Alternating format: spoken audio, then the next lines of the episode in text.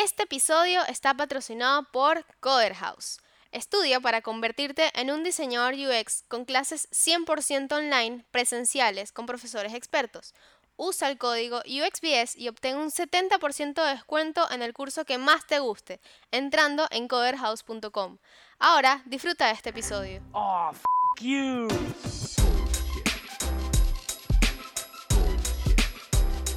Bullshit, bullshit. Ready.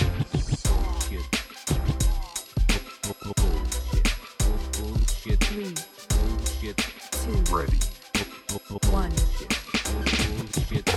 Bienvenida al podcast. Gracias por animarte en ese, en ese post de LinkedIn que puse y te sumaste allí entre un montón de personas más, que estoy súper agradecido con todos.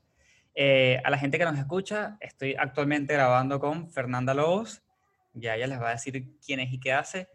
Eh, y el tema que tenemos hoy, tenemos como dos temas. Uno que es Data Driven Design, básicamente, y el otro que me parece también súper interesante, que es el armado de equipos de UX. Eh, realmente no definimos cuál es el principal y nada por el vamos a ir poco a poco y viendo qué sale, pero antes, antes de eso me gustaría que te presentes y le digas a la gente un poco sobre ti. Bueno, gracias Cristóbal, eh, gracias por el espacio y me parece que está súper interesante eh, la iniciativa y ante todo, como te decía en LinkedIn, eh, gracias también por, por aportar a la comunidad, me parece que, que es fundamental que vayamos creándola y, y enrobusteciéndola entre todos, porque Sí. eso hace que seamos cada vez mejores profesionales y, y que sea una comunidad cada vez más valiosa. Sí. Eh, bueno, yo soy Fernanda Lobo, sin ese, Ah, pero es típico, no, no te preocupes, es típico, porque es mucho más, más conocido el nombre Lobos. Claro, Eh, bueno, yo soy Fernanda Lobo, soy diseñadora industrial bien. y me dedico al UX hace muchos años, en realidad antes de recibirme ya, yo me recibí de diseño industrial en el 2011 y antes de recibirme yo ya trabajaba medio sin saberlo en UX. Claro, Eh, sí, y mm, bueno, eh, como diseñador industrial nunca de- dejo de lado mi perfil de diseño de producto ok. y es por eso que el diseño de UX me ha llegado a mí siempre a través de productos digitales, Ujú, entendiendo a lo digital como un medio de producción eh, diferente simplemente a, a- a otros medios que producen objetos tangibles. Claro, Y hoy en día me dedico como líder de diseño, ya hace varios años que me dedico a liderar equipos de diseño. Estuve eh, trabajando anteriormente en una consultora, una software factory, y me formé principalmente como lead en ese, en, en- en ese lugar y luego como manager. Me tocó Ujú. liderar equipos de pequeños a medianos. Hemos llegado a ser en su momento como treinta y pico de diseñadores entre diseñadores, investigadores, frontenders, sí. Claro, Y bueno, un poco eh, mi, mi recorrido siempre fue bastante del lado de la tecnología porque eh, siempre estuve ahí como siendo un, no sé si un buen nexo, pero trabajando mucho en el nexo entre el diseño y, y los métodos productivos, claro. supongo que por mi bagaje universitario. Y hace ocho meses me cambié de trabajo y hoy en día soy design lead en Garaje de Ideas, que es una empresa española, un estudio de diseño español, ok, y abrimos las puertas en Argentina con operaciones en Argentina en noviembre del año pasado.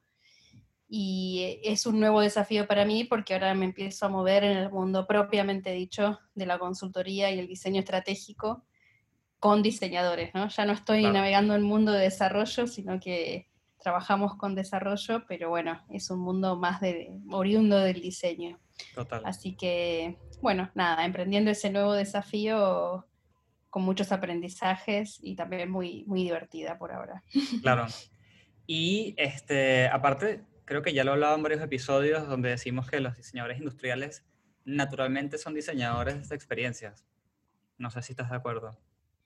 Y sí, prácticamente sí, en realidad no lo llamamos de ese modo, por lo menos en, en el ámbito académico, Ok, aunque yo intento incur- incursionar en, en esas terminologías, también soy docente de la FACU, ok, y en realidad somos eh, di- diseñadores de, sobre todo, es de experiencias, pero sobre todo de un diseño muy direccionado desde el uso, ¿no? Desde el uso Claro. de las cosas. Entonces, eso no- no- nos invita de- desde el principio, desde el primer año de la carrera prácticamente, eh, a estar operando, desde- eh, operando en ese campo, ¿no? En el campo del uso, de encontrar anomalías en secuencias de uso de objetos existentes, verificar constantemente con usuarios qué es lo que, qué es lo que va sucediendo al incorporar un nuevo objeto y cómo ese objeto cambia hábitos de uso, mejora Wow. la experiencia. Y eso lo hacemos desde el principio porque es como muy propio del diseño industrial Claro. que lo que sí difiero en que no necesariamente todas las corrientes de diseño industrial están persiguiendo la mejora de la experiencia, ¿no? Hay otros ejes u otras variables que, que si bien se verifican en el uso y estamos muy cerca de los usuarios, eh, bueno, hay corrientes y, y variantes ¿no? más, más abocadas a, a lo simbólico o abocadas a la tecnología o abocados a la funcionalidad, ¿no? Entonces, bueno, Ok. va- vas como variando, no siempre nos persigue o perseguimos la mejora de la experiencia, Claro. aunque creo que es algo que no se puede dejar de lado, pero bueno, hay, hay mucho diseño industrial que no, no necesariamente es de buena experiencia. Claro, claro. No, buenísimo. Sí, no, no sabía que, no conozco tanto la carrera, pero sí sabía que, que naturalmente los diseñadores industriales tienen como algo ya eh, muy aprendido en la universidad, donde si, no sé, si quieres hacer el cambio a diseñador UX, por ahí ya tienes un- una ventaja, digamos. Sí, tal cual, tal cual. Como que el proceso que se conoce como proceso de diseño UX, ¿no? Donde empezamos Sí. con, con, con investigación y pasamos a los bocetos, el prototipado en baja fidelidad y los testeos. Eso en diseño industrial es el pe a pa, digamos, como que se inicia desde ese lado. Nosotros los prototipos en realidad los llamamos maquetas blancas, Ah, eh, y cuando, sí, por lo menos acá en Argentina y, y sobre todo en la Universidad de Buenos Aires, ¿no? Ok, ok. probablemente en otras universidades tengan por ahí otros modismos, pero mm, y esa verificación constante, sobre todo en nuestro campo, es la ergonometría, ¿no? Como el uso del espacio, el objeto, Sí. el cuerpo humano. Entonces se verifica con estas maquetas blancas que serían como prototipos en baja fidelidad. eh, y se, ve- se, se utilizan siempre en el proceso, es como inherente al proceso proyectual del diseñador industrial. Wow. No, Bueno. se, eh, no se desafecta de eso. Y lo mismo en la investigación. Claro. Em, ¿qué te iba a No, decir? no, no, que eso. Perdón. Em, para entrar en el tema ya que teníamos planteado, eh, no sé si quieres comenzar diciéndole como un concepto básico a la gente de qué es Data Driven Design para que tengan una idea.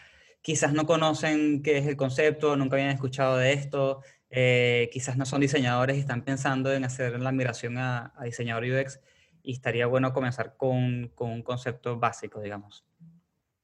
Perfecto.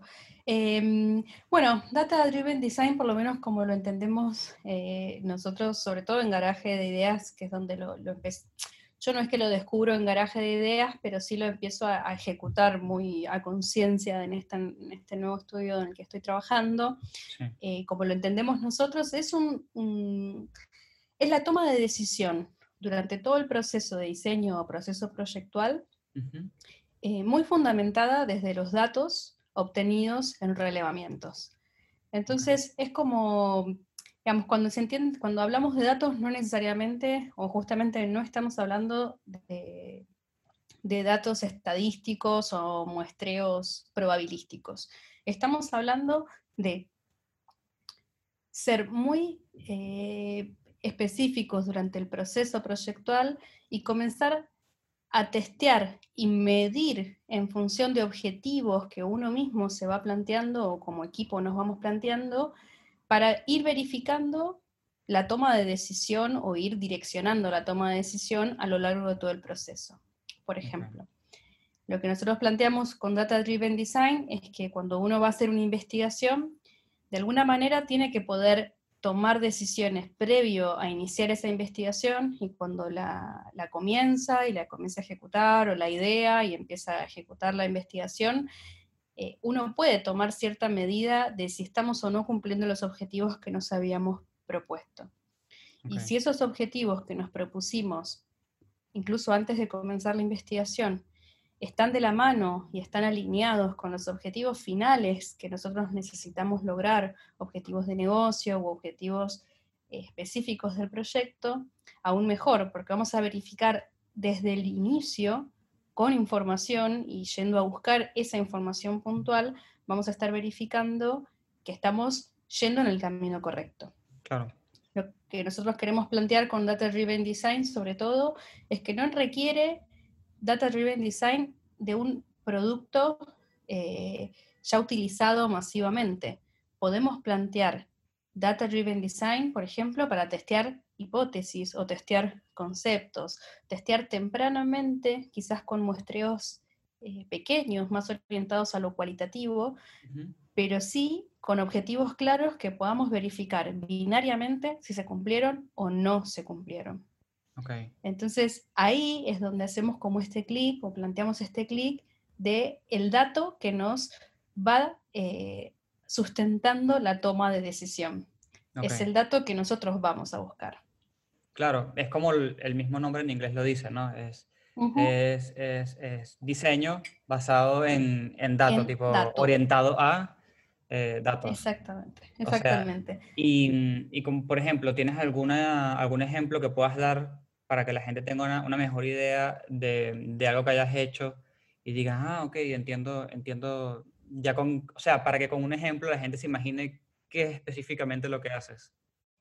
Bueno, por ejemplo, podemos plantear, eh, podemos plantear un testeo o un re- relevamiento evaluativo, en realidad, no necesariamente un testeo de un producto. La vez pasada hicimos un, nosotros lo llamamos recorrido cognitivo, es eh, te- testear junto a usuarios eh, el uso de una herramienta, pero no es la herramienta diseñada por uno mismo. Es la, la herramienta actual a la cual le queremos aplicar mejoras o necesitamos mejorar tanto su interfaz como su experiencia e incluso los procesos que, que tiene detrás, ¿no? Claro. Eh, en ese momento nos encontramos ante una situación de, eh, de investigación más evaluativa, ¿no? de un relevamiento evaluativo en el que nos encontramos con los usuarios y probablemente los usuarios con los que nos encontremos sean en una muestra pequeña, tres, cuatro, cinco usuarios con los que recorremos una herramienta existente, pero esa herramienta no la recorremos intuitivamente, la recorremos como si estuviésemos haciendo, por ejemplo, un testeo de usabilidad o una prueba de usabilidad, en donde empezamos a determinar eh, tareas específicas y cumplimiento de objetivos específicos para validar o refutar las hipótesis iniciales de necesidad de mejora. Claro.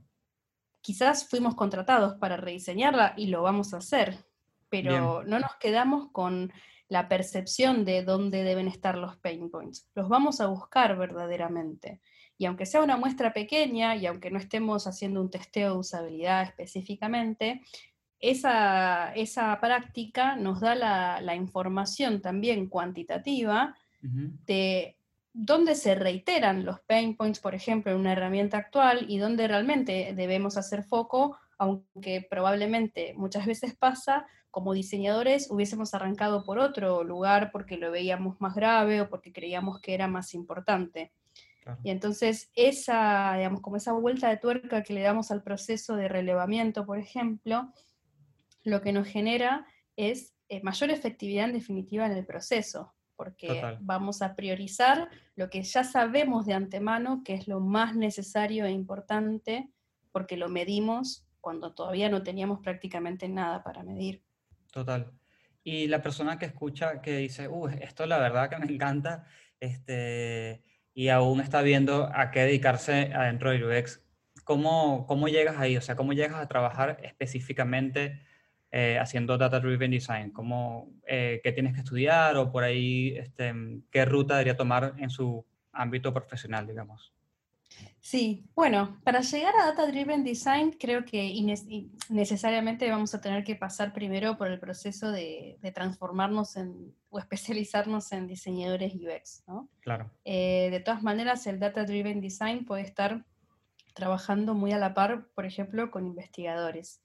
A mí me interesa mucho el trabajo multidisciplinario que se plantea justamente en User Experience, en donde podemos estar diseñando junto a sociólogos o antropólogas y esa información que ellos y ellas eh, traducen de lo observado y tienen mucha facilidad para obtener métricas y formar datos de esto que, que están viendo, que estamos yendo a buscar, es muy interesante, porque el diseñador ahí no tiene que aprenderlo todo, sino que puede trabajar en dupla con un investigador, por ejemplo.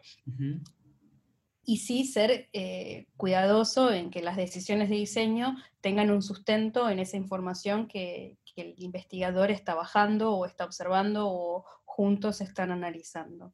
Esa sería como una manera como fluida y que te puede suceder, por ejemplo. Y la otra manera es ir a buscar eh, capacitaciones al respecto.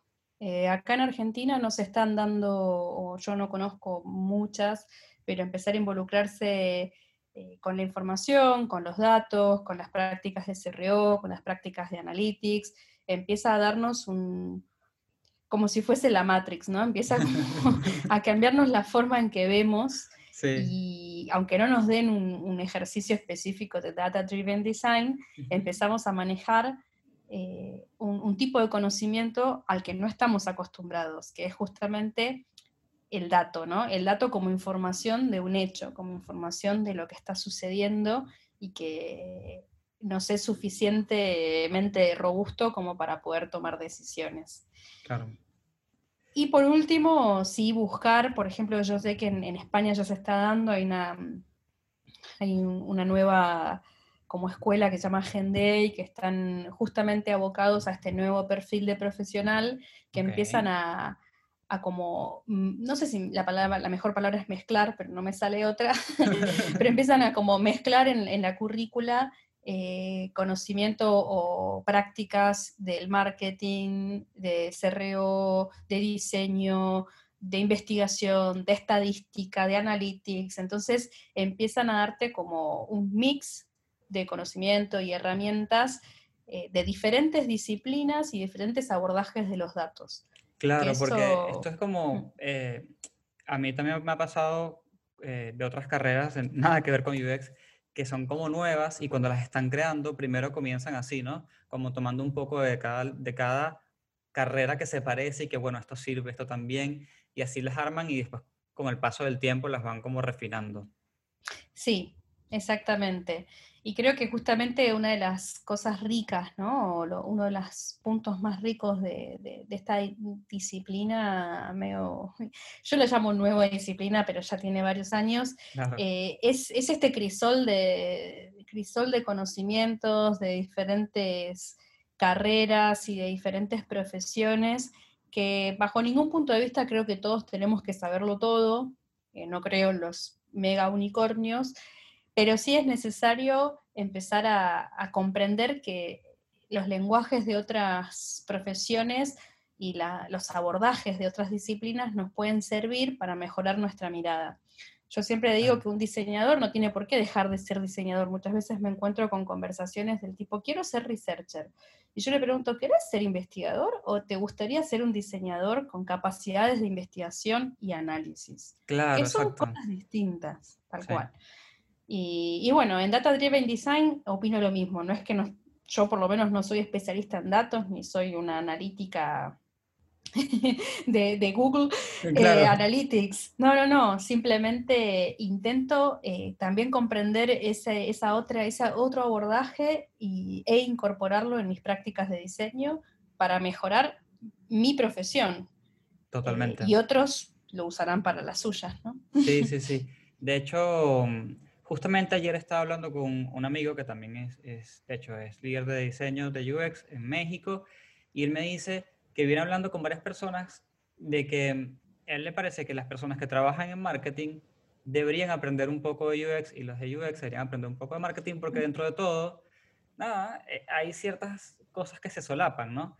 Y cuando yo me puse a investigar un poco de Data, Dri- de data Design, porque investigo un poquito de cada, de cada tema de mis invitados, obviamente, porque no puedo saber de todo, eh, me cerró bastante. Dije, yo creo que esto sería como una vertiente interesante para cualquier persona de marketing que le guste mucho trabajar con, con las métricas y quiera, no sé, profundizar un poco más. Sí, sí, tal cual. Creo que con respecto al, marketing opino bastante parecido. Yo no conozco tanto de la disciplina, eh, pero creo que, por ejemplo, también cuando estamos en, en, situaciones mucho más avanzadas del proceso de diseño y nos enfrentamos a productos eh, ya terminados que están en el mercado y que se están usando masivamente, eh, las capacidades de lectura de esos datos para poder eh, lograr mejor conversión y mejores eh, experiencias también, que en definitiva cuando no hay conversión muchas veces viene devenido una mala experiencia, es muy importante para los diseñadores que entendemos a los productos vivos, ¿no? Justamente el diseño de producto digital nos permite eso, que, está vivo y lo podemos seguir mejorando y, e iterando.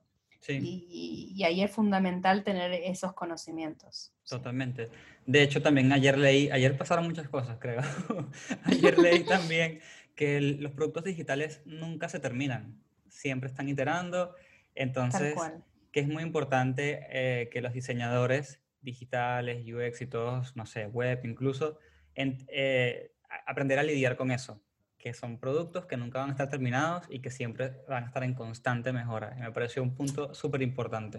Sí, tal cual. Y que en definitiva no, eh, está súper bien cuando decís hay que aprender a lidiar con eso. Y yo como que construyo sobre tu idea y digo, justamente es como nuestra, nuestro as bajo la manga, ¿no? Eh, la, la oportunidad que tenemos de poder iterar un producto que está vivo y que se puede iterar sin destruirse o sin volver a invertir la millonada que se invierte al principio, claro. es una ventaja que no tiene, y como diseñador industrial acá lo digo sobre todo, y los arquitectos también podrían decirlo, eh, no tiene precedentes, ¿no? Poder, eh, por ejemplo, en industrial cuando hacemos un prototipo es el primero de una serie que luego se manda a producir y esa serie no se puede iterar, esa serie son miles y miles y miles de productos en el mercado que se va a iterar el día de mañana, cuando haya nuevo más dinero para rehacer las matricerías o lo que haya que rehacer.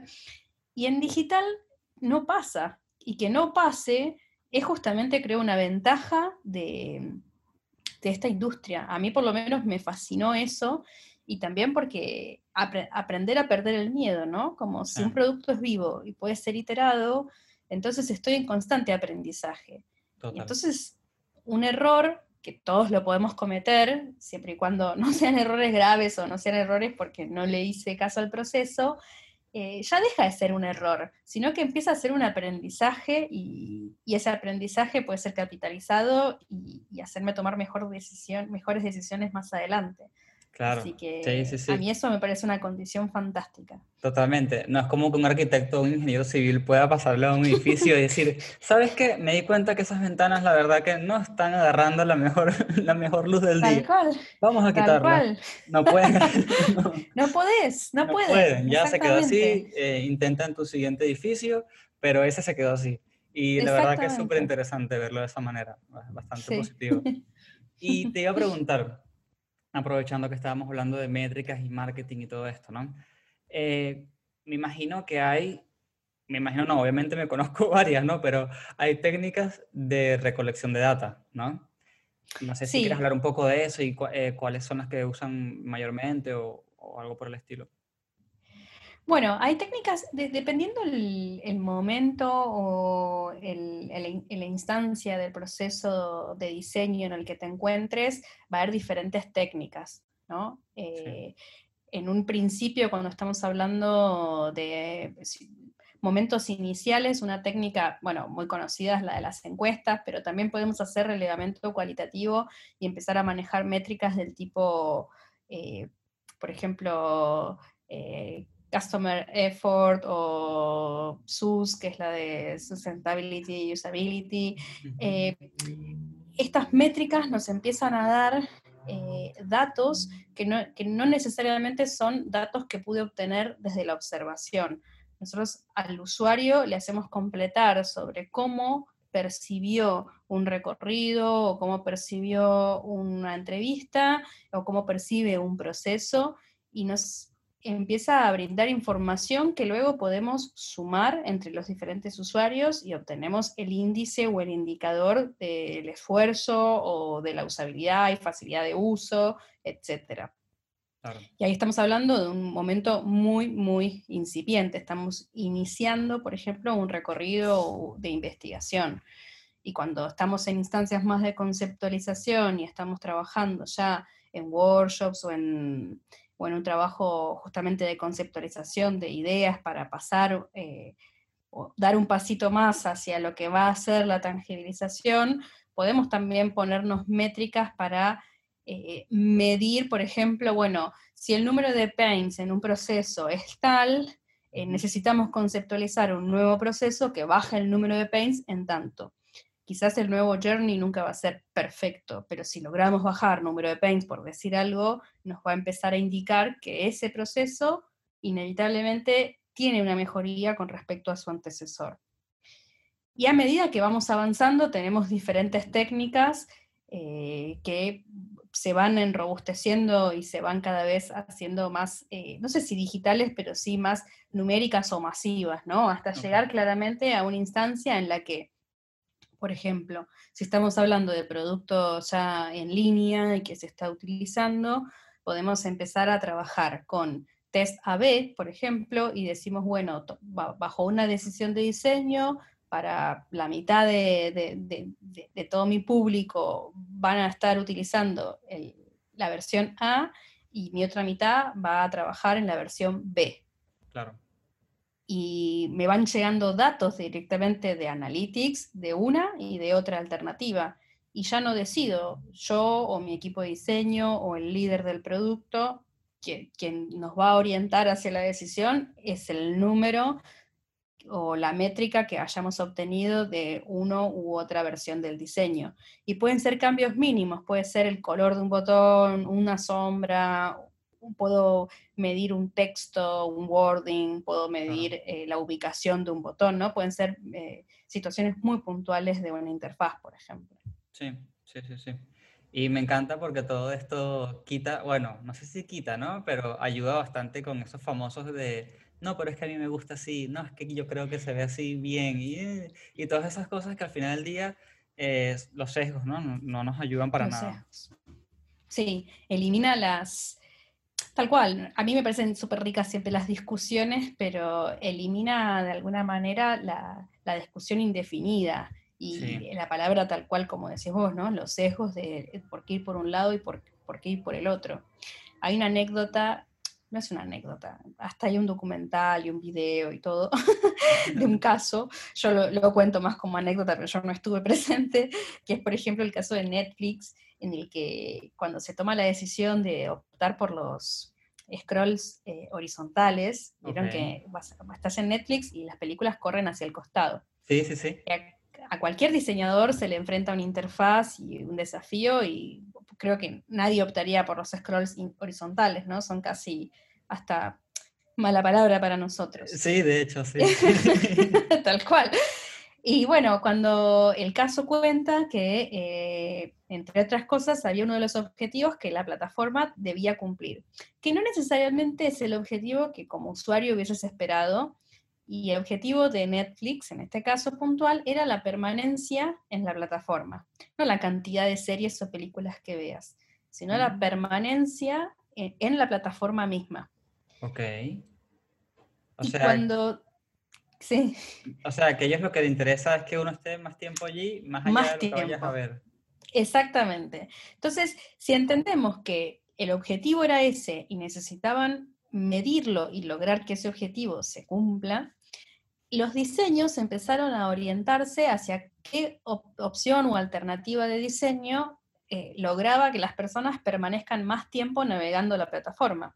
Claro. Y de ahí surge la, entre otras cosas, estoy haciéndolo muy resumidamente, de ahí surge eh, la decisión, después de varias pruebas, test A-B, split test, digamos, un montón de técnicas que hicieron, y de ahí surge la- la- finalmente la respuesta de los scrolls horizontales, que entre otras alternativas eran las que eh, medían mejor con respecto a ese objetivo que se habían planteado, que es el de permanecer más tiempo en la plataforma. Wow, interesante, no Y ahí- esa. Sí, bueno, después te voy a compartir el link porque está en YouTube, así que lo, lo puedes subir con el posteo y lo- si lo quieren ver, lo, lo pueden ver. Eh, de ahí eh, se evidencia sobre todo esta situación que decías de que acabamos las discusiones, ¿no? Sí, Ya no es buen UX o mal UX, es qué queremos lograr con el producto que tenemos. total. Y, y entra un poco o mucho esta, este- esta otra dimensión de, de quién hace el producto y qué necesita lograr, ¿no? Sí, Como diseñador industrial, muchas veces, no muchas veces, siempre los objetos eh, invitan a mantener o cambiar hábitos de uso.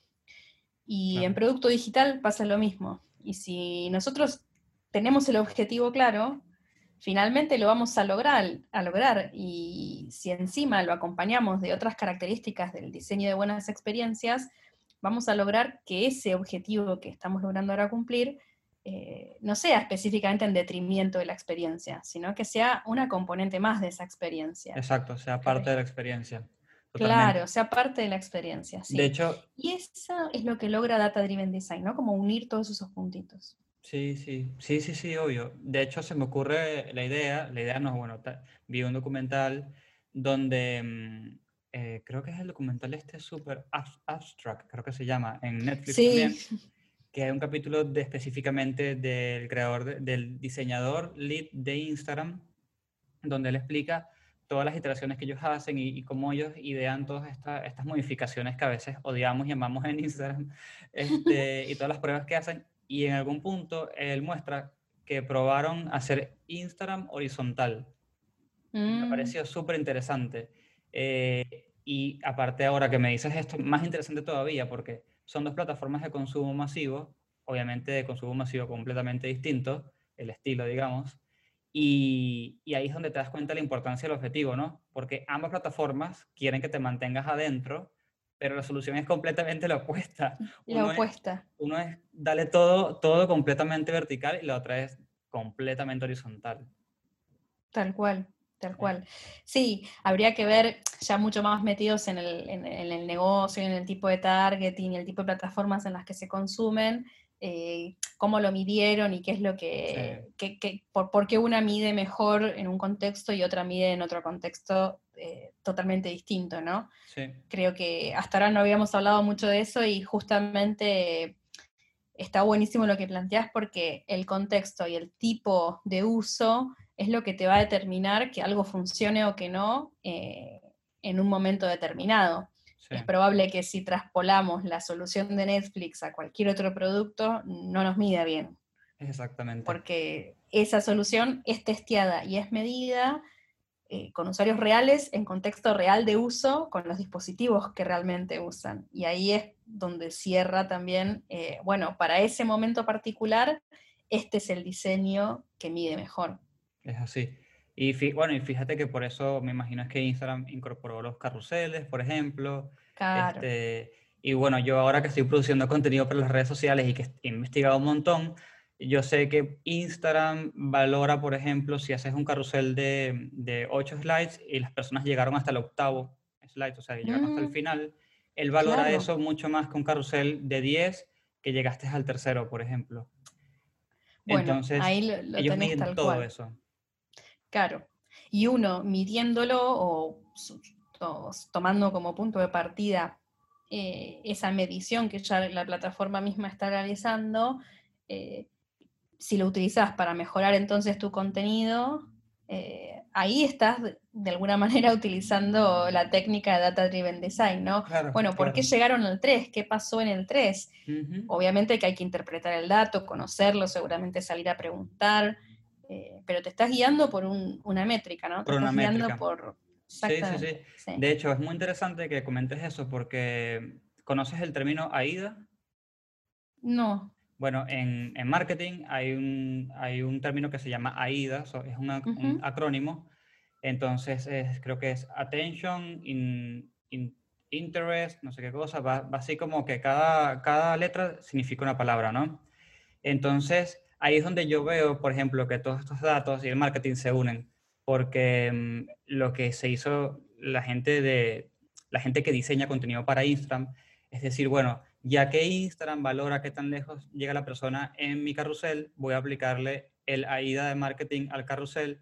Entonces, eh, en la portada te, te, muestro algo que te llame la atención, en la segunda te muestro algo que te cause interés, en el tercero algo que te entiendes y vas así. Y ahora que hablo contigo, todo me va cerrando mucho más. Buenísimo. Sí, sí, voy a, voy a investigar sobre AIDA. No lo tenía como concepto, eh, pero entiendo lo que me planteas de esto de los momentos, ¿no? De, como tipo del funnel en un pequeño post, ¿no? Exacto, un pequeñito carrusel, es súper, claro. sí, sí, súper rápido. Súper interesante. Y bueno, me parece, me, me, encanta, me encanta todo lo que hemos hablado porque obviamente si eres diseñador UX, trabajas todo el tiempo con data, este, o deberías trabajar con data, y, uh -huh. y, y, y, no sé, yo por ejemplo no he visto tanto que se hable esto, en, por ejemplo, en las redes sociales, no es un tema que lo veo tan popular, no sé si es porque está comenzando como, como habías dicho. Sí, no, todavía no es muy popular. Eh, acá en, en, Argentina, sobre todo, todavía no se está hablando mucho.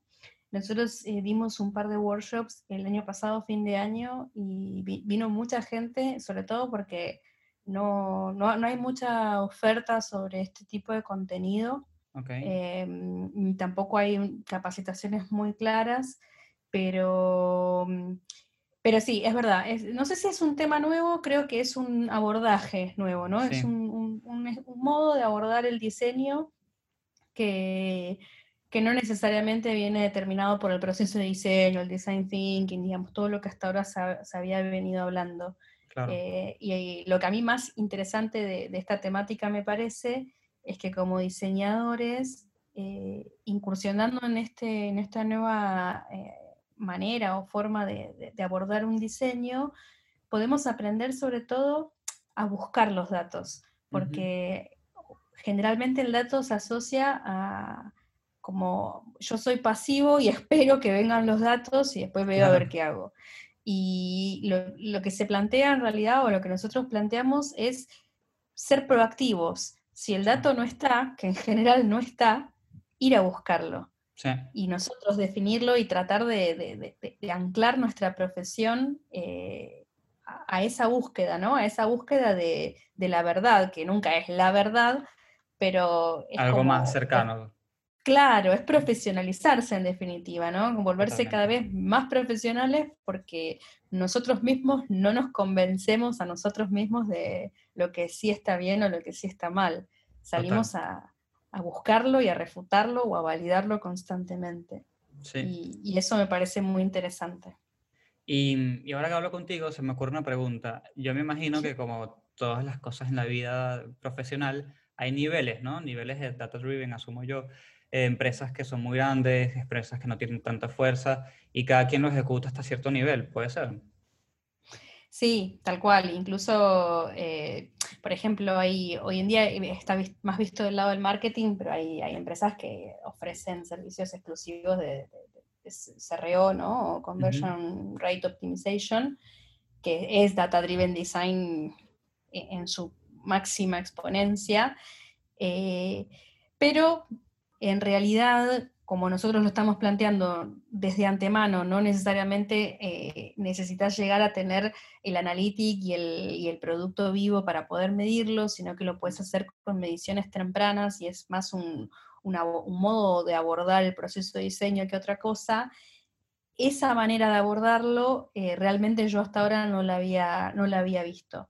Eh, muchas veces eh, te encontrás por ahí con empresas que están quizá más asociadas con, con, los datos como las de producto, ¿no? Mercado Libre, Despegar, claro. que seguramente están trabajando muy fuertemente con, con la información, eh, que lo deben tener bastante maduro, pero no necesariamente lo tienen maduro desde instancias incipientes del diseño sino que van midiendo el producto que ya está vivo y están constantemente basándose en esos datos. Claro. Mientras que para producto nuevo, consultoría o incluso eh, diseño de servicios, di, perdón, diseño de servicios o diseño de procesos, empezar a incorporarlo desde antemano también es muy útil. Y ese nivel de madurez en la, en la industria eh, yo creo que está todavía bastante bajo. No, no, sí. no lo he visto hasta ahora muy, muy maduro en, en alguna compañía en particular.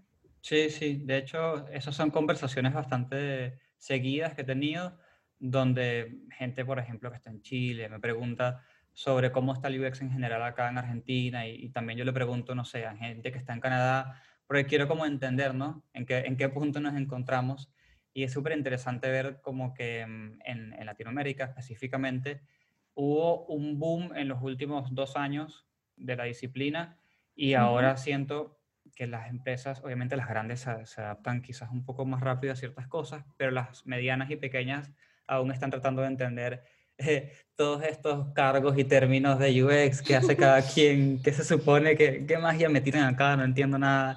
Eh, Y bueno, creo que esto, esta conversación, por ejemplo, es parte de todo eso, ¿no? Quizás alguien escucha esto y se inspira o investiga más y, y así vamos. Sí, sí, sería, sería fantástico.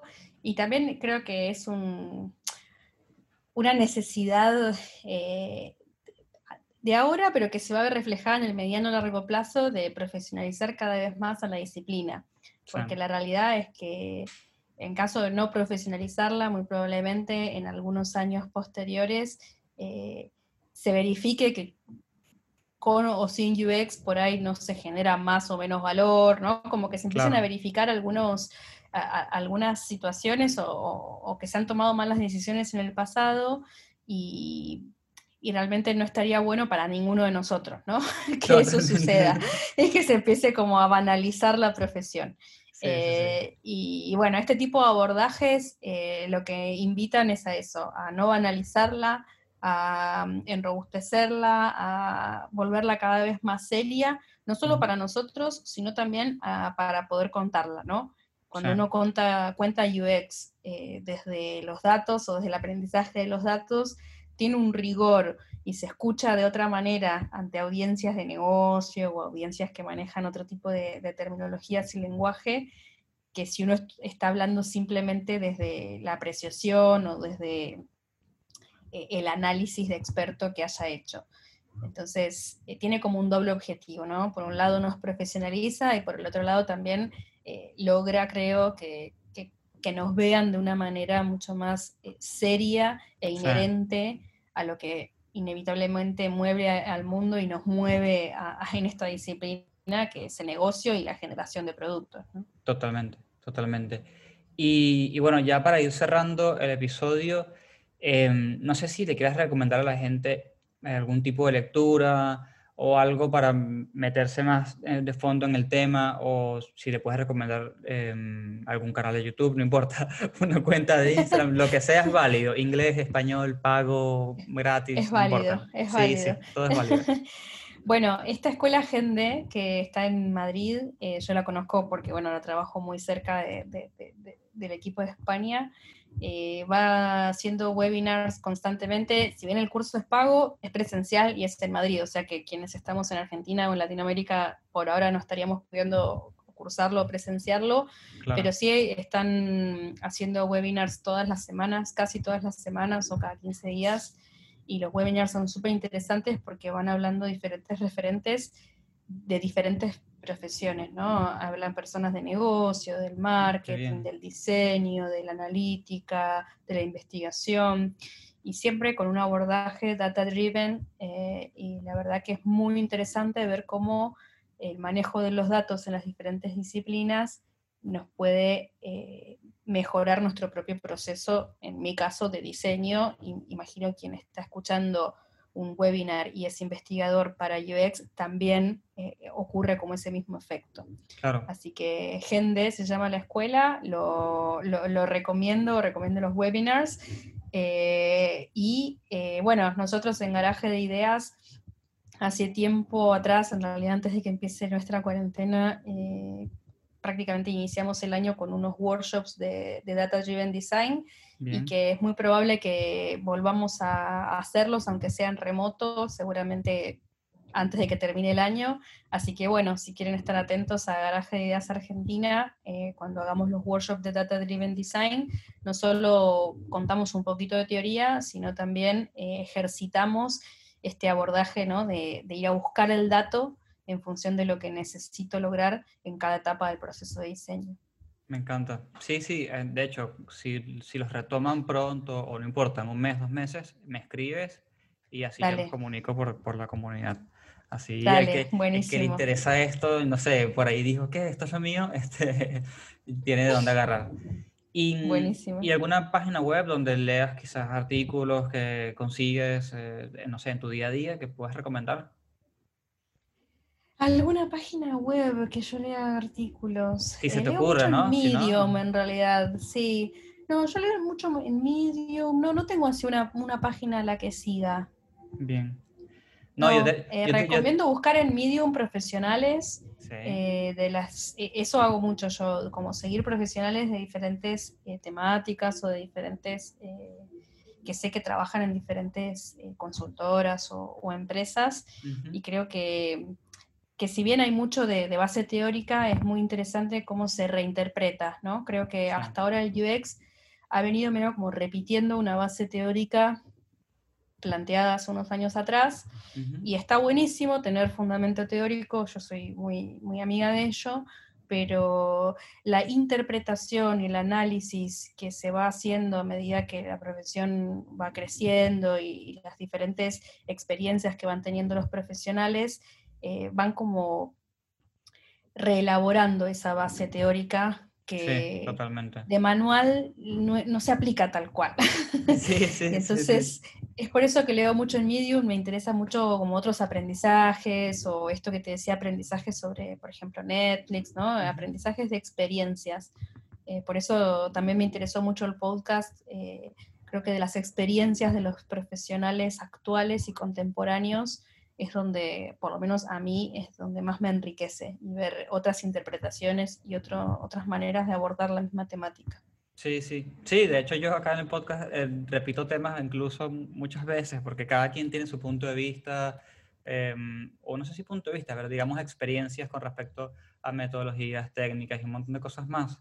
Y es, muy, cual. es muy eh, rico que, que cada quien venga y cuente su historia, digamos. Sí, sí, sí, sí, coincido. Bueno, eh, para despedirnos, antes que nada, eh, ¿dónde la gente te puede contactar? ¿Dónde te pueden escribir y, y preguntarte cosas y fastidiarte gracias a mí?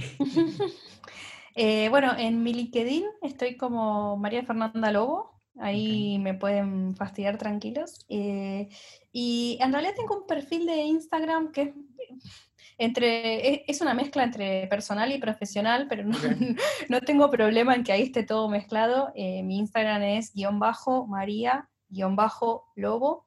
Ok.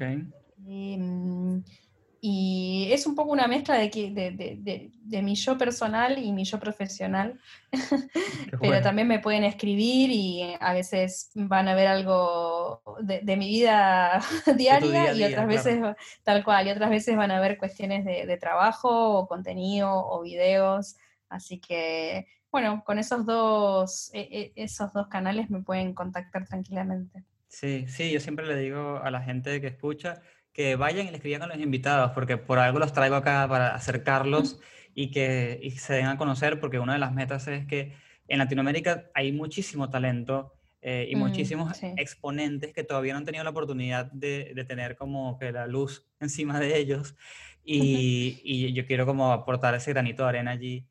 Y de hecho, em, han venido, o sea, muchas personas han, le han escrito invitados y ha sido, ha- hay bastantes historias bonitas allí. Así que a todos los que lo hacen, muchísimas gracias por hacerlo. Hacen, me hacen feliz a mí y al invitado. Así que eso es genial.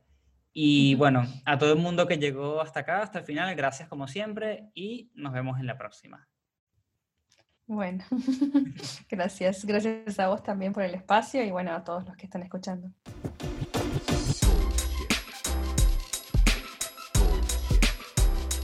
Bullshit. Bullshit.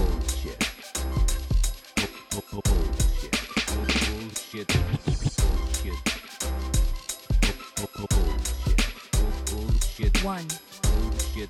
two, Bu- bu- Three. Bullshit.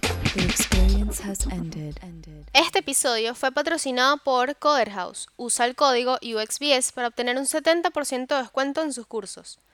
Gracias por escucharnos.